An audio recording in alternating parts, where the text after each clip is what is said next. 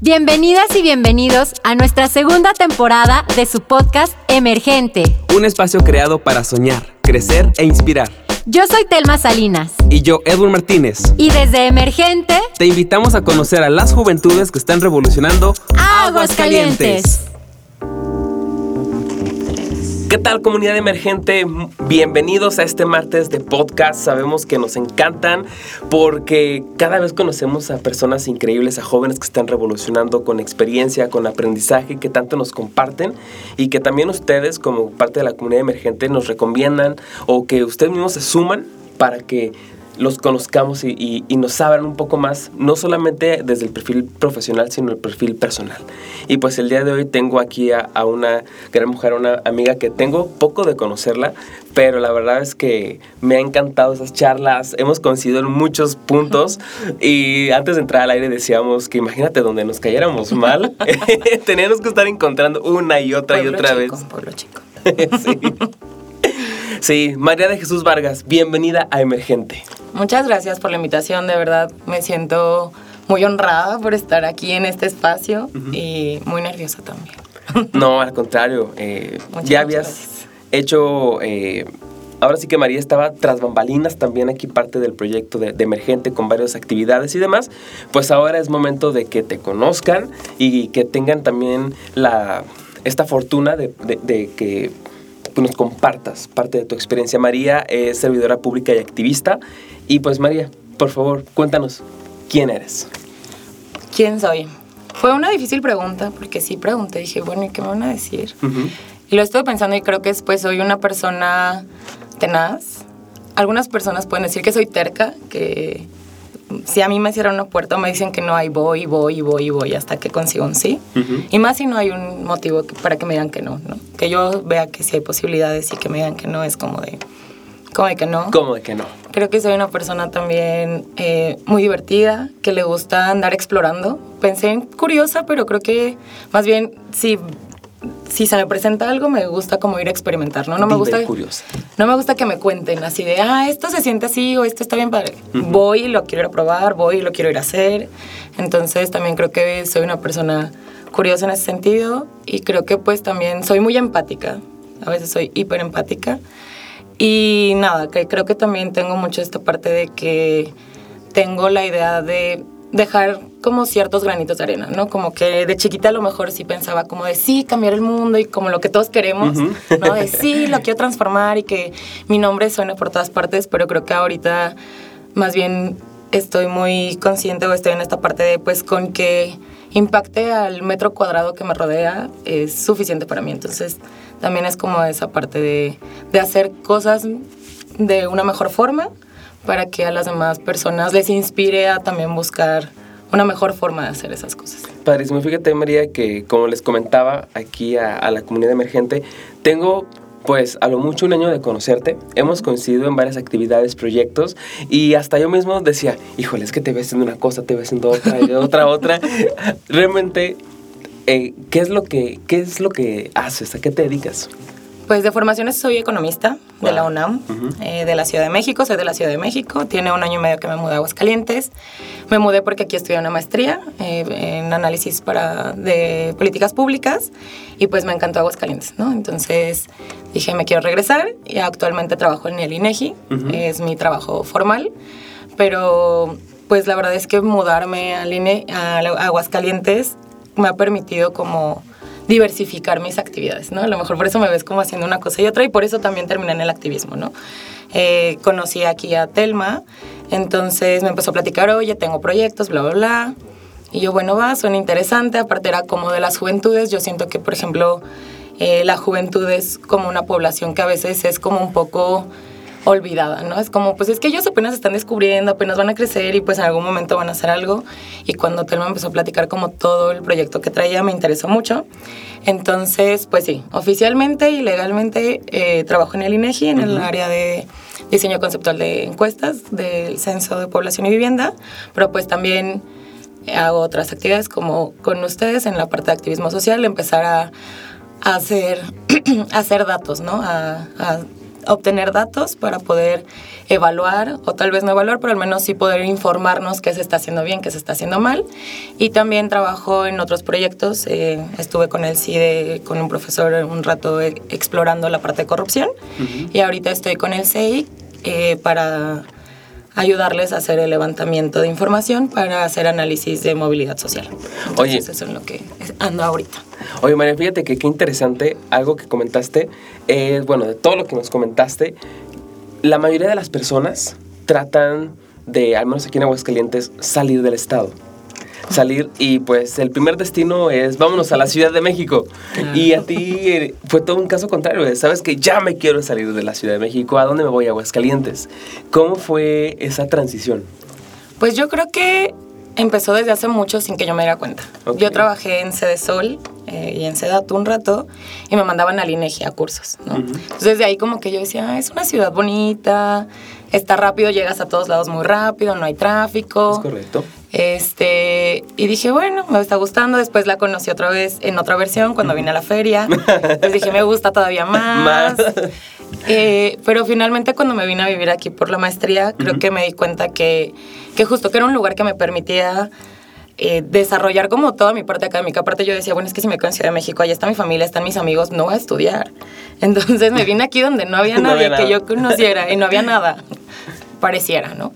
Y Oh. me acomodé mucho. Después llegó la pandemia y yo creo que ahí fue cuando me terminé enamorando de Aguascalientes, ¿no? O sea, haber vivido la pan- parte de la pandemia o la mayoría de la pandemia en Aguascalientes, creo que sí es muy diferente a vivir en Ciudad de México, ¿no? En Ciudad de México hay muchísima gente, tienes que salir y ver a la multitud y así, y aquí era como de, pues salía para lo indispensable, casi siempre había poquita gente.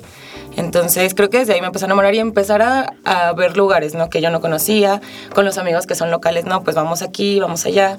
Entonces empiezas a ver que es o sea, creo que a esta edad empiezo a valorar como la calidad de vida, ¿no? Ya no ese ajetreo de estar en el tráfico y que no te importe, sino más bien el poder desarrollar más actividades, como les decía. Pues antes cuando yo estaba en Ciudad de México y estaba también en el servicio público, pues trabajaba de 9 de la mañana a 9 de la noche, ¿no? Y entonces trasládate una hora, yo no tenía vida entre semana. Entonces quería explotar todos los fines de semana así de sí, y entonces nunca descansaba. ¿no? Y creo que fue una parte de, de lo que me cansó de vivir en la Ciudad de México. Amo la Ciudad de México, siempre la voy a amar y siempre estar en mi corazón, pero creo que Aguas me ha dado la oportunidad de, aparte de desarrollarme profesionalmente, de poder hacer algunas otras actividades. Como les comentaba, pues desde que llegué a Aguas normalmente tengo dos trabajos, porque también llegué y salía a cuatro y media, cinco y decía, bueno, ¿y ahora qué, hago, hago? no? Tengo más energía y tengo, también aparte de que hago, tengo ganas de hacer otras cosas. Entonces, meterme en proyectos, porque antes de entrar al INEGI estuve en otros proyectos, pues justo con esas redes me decían, ah, pues regrésate otra vez, este, vamos a continuar con esta parte del proyecto, vamos a hacer esto. Con Telma y el activismo social que me ha parecido como increíble empezar a conocer a jóvenes, ver cómo hacer una forma de que se empiezan a generar políticas públicas. Alguien alguna vez me dijo, es que tu hobby parece que son las políticas públicas. Tienes razón. Yo, Nunca lo había pensado, pero creo que sí, ¿no? O sea, no hacerlas como tal o a lo mejor no evaluarlas, pero a mí me encanta la parte de generación de información, ¿no? O sea, yo creo que no se pueden tomar buenas decisiones si no tienes información o si no tienes en qué basarte. No, no creo que con el instinto basta sino más bien también conocer las necesidades reales de la población a la que quieres atender, tener datos sobre lo que quieren y es algo que me gustó mucho, por ejemplo, de lo que hicimos en el Congreso, ¿no? Preguntarle a los jóvenes realmente qué quieres, cuáles son tus necesidades, qué necesitas, porque creo que normalmente las políticas pues se hacen desde un escritorio y es lo que tú crees, ¿no? Así de- Exactamente. es lo que tú te imaginas que la gente necesita, pero más bien hacerlo más real, ir y preguntar cuáles son las necesidades, cuáles son tus gustos, qué es lo que quieres, porque aparte pues es- va evolucionando mucho, ¿no? O sea, yo ahorita ya siento una gran brecha con los que son jóvenes ahorita, de repente yo digo, bueno, es que no tenías acceso a tantas cosas y como poder diversificar esta parte. Y la otra es que también me metí a clases de, de pole y de acroflex, entonces está padre porque justo tengo mucho tiempo para tener como una vida más integral, ¿no? Una vida más equilibrada, de poder hacer, eh, poder nutrir cada espacio, entonces creo que por eso es que me gusta vivir ahora en Aguascalientes. Yo siempre dije, no, yo siempre voy a vivir en la Ciudad de México, me voy a aburrir en otro lugar, no voy a tener nada que hacer. Pero la verdad es que más bien como que ahora no busco hacer tanto cosas afuera, sino hacer cosas a lo mejor para adentro, ¿no? Para mí, para seguir desarrollándome como persona y, y eso, en lo laboral y en, y en todo lo demás. en hacer nuevas amistades, también eso me ha gustado mucho, ¿no? Creo que en Agua sí hay mucha gente bonita, pero aunque ¿Se sabe? se sabe, se sabe, aunque también a veces supongo que hay un mini Ciudad de México en Aguas. ¿no? Entonces, esa es la otra parte. La verdad es que tengo la mayoría de mis amistades son de Ciudad de México, son de otro lado que no son de Aguas. Entonces también creo que hay una comunidad de de migrantes que hemos llegado a Aguascalientes que también nos empezamos a juntar, ¿no? Porque pues nosotros no tenemos familia aquí, entonces como pues ¿qué haces? Te juntas con los que no son de aquí y entonces también eso está padre, porque creo que también hay mucha gente que ha visto como yo un buen lugar para vivir Aguascalientes, que tienes calidad, que tienes seguridad y muchas cosas que a lo mejor en Ciudad de México no encuentras y que está padre y que está bonito, entonces... He ahí el motivo de por qué yo lo hice al revés, porque me salí de Ciudad de México y me vine para Aguas y hasta ahora estoy muy feliz de la decisión. Oye, fíjate María que tengo un muy buen amigo que es, es de aquí de Aguascalientes y por cuestiones de trabajo se tuvo que ir a la Ciudad de México. Y cuando se fue me contó, me dijo, ¿sabes qué? Estoy bien emocionado porque voy a tener más vida, voy a tener a todos los lugares que quiero ir. Y únicamente duró un año. Un año y regresó y tuve la oportunidad de platicar con él y me dice, no, es horrible. Tenía, tenía que hacer una hora, de, una hora y media de traslado en la mañana. Tenía una hora y media de traslado en la tarde cuando salía. Entraba yo a las 8 de la mañana, salía yo a las 7 de la tarde, llegaba, salía de mi casa desde 6 y media, llegaba a la casa a las 9 y media y ya no tienes nada que hacer. ¿No? Entonces creo que sí es algo bastante interesante lo, lo que nos cuentas, porque la mayoría, como bien decías, eh, tratamos de salir y tú ves, dijiste, no, quiero tener vida propia, me voy a Aguascalientes. Sí, es que creo que es eso. O sea, en Ciudad de México sí está toda la oferta, pero el chiste es de que tengas tiempo y dinero, creo. Entonces, y el más importante, el tiempo. Claro. Porque llegar a cualquier. Aquí llegas a todos lados en 20 minutos. 10 minutos, o sea, ya uno que regresa a la Ciudad de México es como media hora por... ¿Por qué? Es ridículo. Pero sí, entonces empiezas a hablar un montón de tiempo. Yo llego caminando al trabajo. Entonces, desde ahí creo que es calidad de vida, ¿no? Poderme despertar, hacerme tranquilamente el desayuno, bla, bla, y llegar a mi casa y decir, bueno, tengo tiempo para hacer lo que yo quiera, de repente me voy al sótano, a los conciertos. O sea, creo que también sí hay mucha oferta. De repente a lo mejor también esta parte de que falta a lo mejor mayor promoción en aguas, Difusión. algo así, difusión. Pero sí creo que también hay muchas cosas que hacer, ¿no? Que los locales saben qué hacer. Exacto. Entonces es- son a donde luego te acercas de, oye, tengo ganas de hacer tal cosa, bla, bla.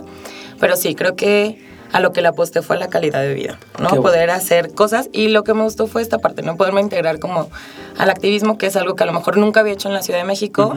Uno, pues, porque a lo mejor es muy difícil encontrar a personas que lo hagan. Ok. O a lo mejor que yo no, yo no las encontré.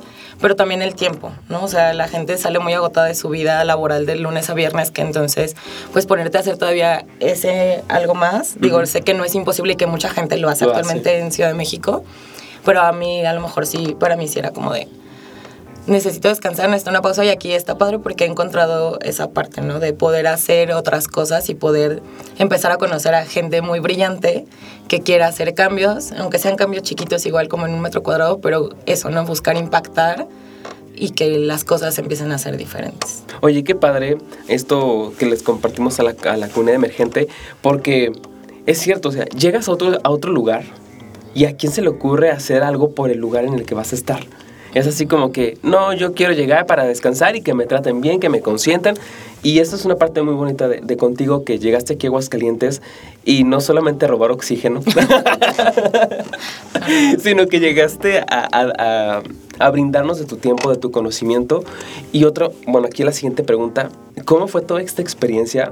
Porque, digo, creo que uno como, como hombre, como varón, te cambias de estado y dices, va, órale. O sea, seamos muy sinceros, nosotros tenemos un índice menor posiblemente de, de riesgos ante una sociedad como la que tenemos aquí en México.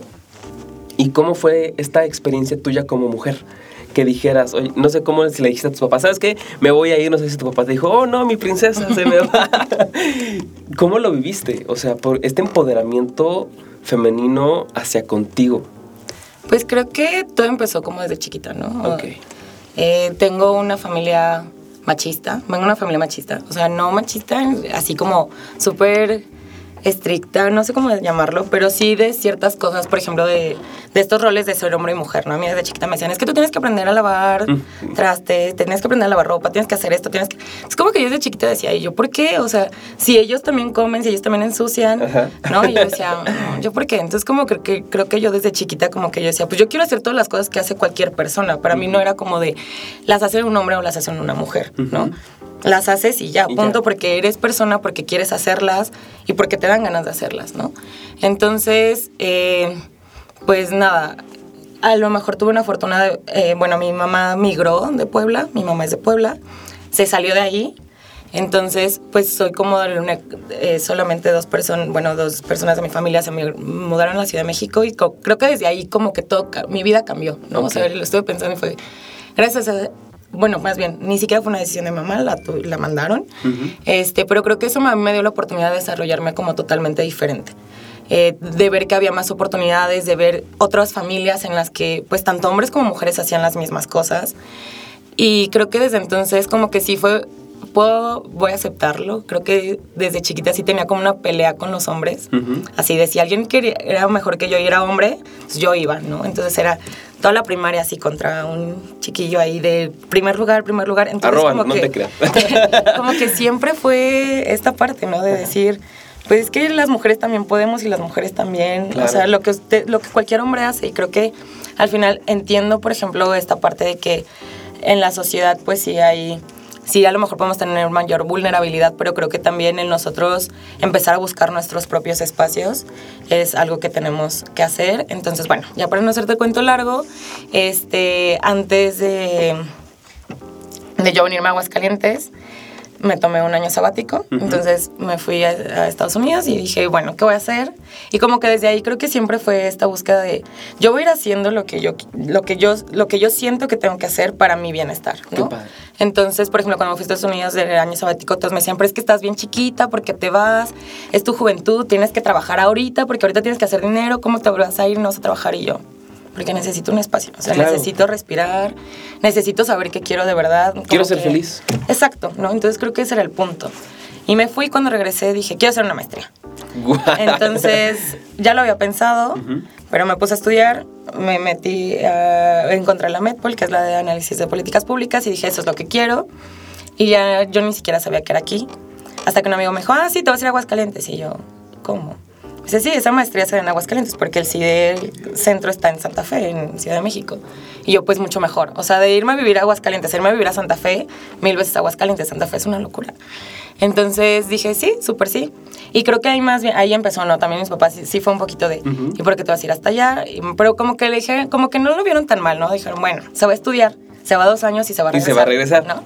Y se la creyeron. Y me regresé seis meses, pero Ah, sí le dije, o sea, pero yo desde que llegué les dije, yo voy a buscar trabajo, pero en Aguascalientes. Yo ya no me quiero, no me siento como plena en Ciudad de México, ¿no? O sea, a pesar de que me costó mucho trabajo, de extrañar mucho a mi familia, a mis amigos, o sea, el primer año la verdad es que fue un año pesado porque todo cambió, ¿no? Mi estatus laboral, porque pasé de estudiante ya a una trabajo a formar otra vez y regresar a la oficina, cumplir con horarios y esas cosas también fue complicado.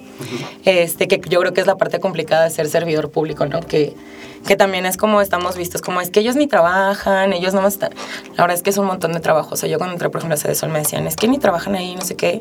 Es muchísimo trabajo y das tu vida entera al servicio público, que me encanta, pero si das tu vida entera. Pero entonces sí fue como este cambio y sí me dijeron, pero yo les dije, pues es que yo al menos allá sí me siento más segura, tengo tiempo de hacer otras cosas porque me hago 10 minutos a mi trabajo, entonces puedo poder hacer, y sí, o sea, y justo supongo que también el no tener familia aquí también me permite meterme en mil En actividades, porque es eso, ¿no? Y entonces, sí, creo que eh, en cuestión de peligros, pues sí sabemos que pues todas las ciudades tienen como pues cierta violencia hacia las mujeres, creo que al final hay, supongo que mi ventaja es que soy de Ciudad de México, entonces venir de Ciudad de México como siempre estás a veces sobreviviendo, Ujú. eh, tengo como de repente supongo que esas habilidades de ser como muy... Yo cuando llegué aquí yo decía, es que la gente es súper confiada. ¿Cómo le Sí. hacen para dejar la puerta abierta? O sea, tú le dices, ah, sí, o sea, un día nos llevaron un modem, pero no traíamos las llaves y estábamos afuera de la casa y nos dijeron, ah, trajimos un modem. Sí, ¿para quién? Para tal persona. Pero no, era una de nuestras roomies. Sí, soy yo. O sea, yo no era esa persona, me lo dieron. firmé y ya. Y dije, es que nunca me pidieron ni fe, nunca nada. Y dije, es que, ¿qué onda con la gente de aquí? Entonces, ha sido padre como esa transición, pero la verdad es que no dejo de como de tener ese cuidado, supongo, ¿no? Claro. Que uno siempre está... Pero justo, creo que vuelvo nada más al punto inicial, creo que los riesgos son iguales para hombres y para, para las mujeres, ¿no? O sea, más bien, creo que sí es como ir sintiéndose segura, como ir viendo también tus redes de seguridad, o sea, ves, yo, al igual que en México, yo cuando me subo a un, a un, aplica bueno, un taxi de aplicación aquí, yo a quien sea le comparto mi ubicación, ¿no? O sea, ciertas cosas que no deberían de ser, pero pues las sigo haciendo. O sea, son prácticas que las sigo haciendo porque tampoco me creo inmune ni creo que Aguascalientes no pase nada, sino más bien, pues supongo que, que es esto, que decir, me va a pasar en Ciudad de México, me va a pasar en Aguas. Entonces creo que más bien como no limitarte en ese sentido, ¿no? yo creo que es experimentar. Yo ahorita le dije, bueno, Aguas está a prueba, ha pasado un año y medio de prueba Aguascalientes todavía, yo me siento muy a gusto aquí, pero sí es eso, como, como buscar tu plenitud y como dijiste, o sea, donde te sientas feliz y yo aquí me siento feliz, ¿no? Entonces fue como, pues si ahí me siento feliz a pesar de los costos que tengo que pagar en algunas cosas, pues lo acepto, ¿no? Y ahorita voy muy gustosa a Ciudad de México cuando tengo que ir o cuando quiero ir, lo disfruto mucho, pero si pasa a veces un día y es como, bueno, ya ahora me regreso a Aguas, aquí hay mucho tráfico, aquí hay mucha gente y ya me quiero ir a mi casa. Entonces, sí, creo que, creo que es eso. Wow, qué qué, bonito nos compartes esta, esta, eh, esta anécdota y qué buen, eh, se me está pidiendo la palabra, como buen mensaje de seguridad hacia las mujeres, ¿no? El, ¿sabes qué? Eh, yo no me dejé, estoy llegando y estoy haciendo lo que quiero, mi salud mental, mi seguridad, mi tranquilidad, mi felicidad, que es lo más importante. Y pues bueno, María, se nos está acabando el tiempo. La verdad es que antes de que entráramos aquí al aire me dijo, ¿pero de qué vamos a hablar? La, mayoría de nuestros invitados, de los emergentes, nos dicen lo mismo. Y ya cuando menos nos, damos cuenta es de, ay, ahora tengo que decir que se tiene que cortar. Entonces, María, por favor, un último mensaje o un consejo que nos quieras dejar a la comunidad emergente. Pues nada, yo creo que una de las cosas más importantes que, que he visto hasta ahora y que me, me, han ayudado es no seguir un checklist, ¿no? O sea, porque antes era un checklist de carrera, trabajo, casa, casarte, coche, no sé qué. Creo que más bien es hacer lo que te gusta y, puede ser un vaivén, ¿no? Yo estudié, este, trabajé, volví a estudiar, me mudé. Entonces son cosas como que están a lo mejor fuera de una vida como la que se veía antes y que de repente sí te da el de chin, pero es que todavía no tengo una casa. ¿No? Y chin, pero todavía no tengo un coche, chin, pero creo que más bien es, ir haciendo las cosas que te gustan hacer. Qué padre. Ir reinventándote. Creo que la otra cosa que también me ha gustado mucho es empezar a hacer cosas que no había hecho y que nunca hay como una edad para hacerlas o no hacerlas. O sea, yo digo, llegué aquí, me metí a poli y dije, bueno, y si la voy a armar no, jamás hice gimnasia ni he sido tan atlética, pero al final es algo que tiene que ver contigo, ¿no? O sea, y a mí me ha encantado poder conocer mis límites, poder conocer a lo mejor que puedo hacer cosas que yo dije, en la vida pensé que podía hacer eso, ¿no? Entonces creo que al final es reinventarte, meterte en nuevas cosas y ver qué sí te va haciendo match y qué no. O sea, puedes, hacer, puedes intentar algo y dices, no sabes qué, o sea, ya lo intenté y no me gustó.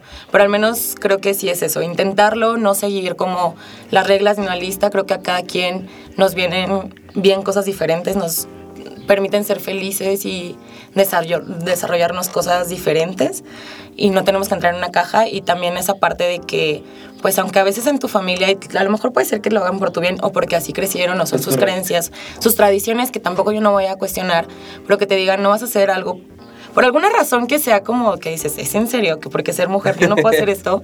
Entonces más bien como eso, ¿no? Como como nunca limitarte por las creencias de los demás. Creo que eso es lo importante, que las, las creencias de los demás no te limiten. Eh, y ni las tuyas propias, ¿no? Puedes también retarlas, preguntarte si de verdad eso es cierto o no. Y creo que es esa parte, o sea, buscar reinventarte todo el tiempo y empezar de cero, o sea, no pasa nada. A mí me decían, es que, ¿cómo vas a renunciar a ese puesto? No sé qué, bla, bla. Yo dije, ¿qué tiene? O sea, vuelvo a empezar y no pasa nada, ¿no? O sea, ya no me hace feliz estar en donde estoy, ya no estoy bien ahí. Sí me da estabilidad económica, pero para mí, por ejemplo, eso nunca lo ha sido todo. Creo que prefiero primero otras cosas como mi estabilidad mental y algo que a lo mejor es muy importante es la paz. En Aguas tengo mucha paz, no hay temblores, entonces eso también me hace estar muy en paz. Entonces, busque eso, ¿no? busque estar en paz.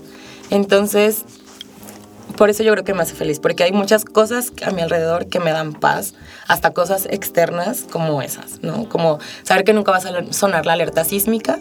Entonces, sí, creo que el consejo es que siempre busquen los lugares y los espacios en donde se sientan en paz y donde sientan que pueden desarrollar todas, pues todo eso que traen dentro, que pueden ser ustedes mismos o ellos mismos y, nada, que lo único lo que venimos a este mundo es hacer felices. Sé que suena muy utópico y que a lo mejor muy privilegiado, lo que sea, pero creo que esa es la otra, o sea, hacer las cosas que te gusten y que te apasionen. A veces me dicen, ¿por qué trabajas en servicio público si es súper matado? Si, Porque quiero, me Si gusta. no te reconocen, si es... Pasan muchas cosas en el ambiente público que a lo mejor en el privado no, pero sí es eso, es como...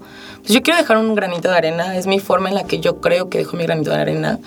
Y a mí me gusta, me apasiona mucho mi trabajo, más allá de a lo mejor todo el entorno que puede estar alrededor, pero al- hasta el momento es algo que a mí me llena hacer, ¿no? Y entonces creo que estar en las actividades que te llenan es importante porque es donde pasas más de la tercera parte de tu día, ¿no? Entonces, si haces algo que no te gusta y que no te llena, creo que vives una vida muy muy triste. Sé que en algunos momentos lo tienes que hacer a lo mejor por necesidad, pero que en la medida de lo posible siempre busquen hacer algo que los llene. O sea, y que si no es su trabajo principal, pues entonces las demás actividades que los llenen, Exacto. ¿no? Entonces, pero creo que sí eso es importante, no seguir una lista y siempre tratar de, de estar en paz contigo mismo y ser leal a tus principios y a, a lo que tú crees. Wow. La verdad que qué checklist de consejos. Ándale, me aventé un checklist. sí, este checklist. El otro no lo hagan caso, no importa. Wow, María, la verdad, te- como les comentaba aquí a la comunidad, eh, tenía tiempo de conocerte y no había tenido la oportunidad de tener una charla tan, tan introspectiva. No me cabe la menor duda que si antes te admiraba y te apreciaba muchísimo, ahora te aprecio muchísimo más por todo lo que has hecho, por estos comentarios, por estos consejos, porque yo creo que ustedes no están para saberlo, pero yo sí para contarlo, pero muchas de las ocasiones el podcast es terapia para nosotros. Ese es el verdadero sentido. Estar aquí. Exactamente. Bueno, muchísimas gracias por acompañarnos, María, por darnos estos 20 minutos, este tiempo, 25 minutos de tu tiempo, de compartirnos, de aconsejarnos, de darnos un poco más de ti. Y pues bueno, no me queda más que agradecerles también a la comunidad emergente y recuerden que nos pueden seguir a través de nuestras redes sociales en Emergente AGS o en jóvenesemergentes.com. Ah, una parte, eh, ¿te pueden ubicar en algún lado? ¿Te pueden eh, seguir en redes sociales o algo que quieras compartirnos? Sí, yo sí de sí, pero no me sé mis redes. Yo creo que sí es maría.barbie y si no, pues luego la ponemos ahí. Eh, Va a estar aquí en el tag de- En el de- tag de- emergente. Emergente. Y sí, pues nada, eh, nada más se me olvidó una última cosa. Yo que soy la persona de los datos, por favor, siempre que alguien les haga una encuesta, contesten. Por favor. Contesten bien, por favor. Ya sea desde el INEGI, ya sea desde emergente, ya sea desde donde sea, porque si yo me dedico a hacer encuestas, entonces... Se siente muy feo sí, que es- se no siente muy aplica, feo no que no, exacto, que no tengas información. Entonces, de verdad, apoyen a que se genere eh, y se tomen decisiones con datos, ¿no? Y entonces, poder hacer eso también tiene que ver con la disponibilidad de, gen- de la gente de darte información. Entonces, ya nada más, era el comercial último. Tenía que meterlo. Tenía que decirlo de los datos. Contesten las encuestas, por favor. Muchísimas gracias, María. Nos vemos hasta la siguiente. Hasta bye bye. luego, gracias. Muchas gracias por sintonizarnos. No olvides seguirnos en nuestras redes Emergente AGS. Y escucharnos cada martes a través de Spotify y nuestra página jóvenesemergentes.com. ¡Hasta, la próxima!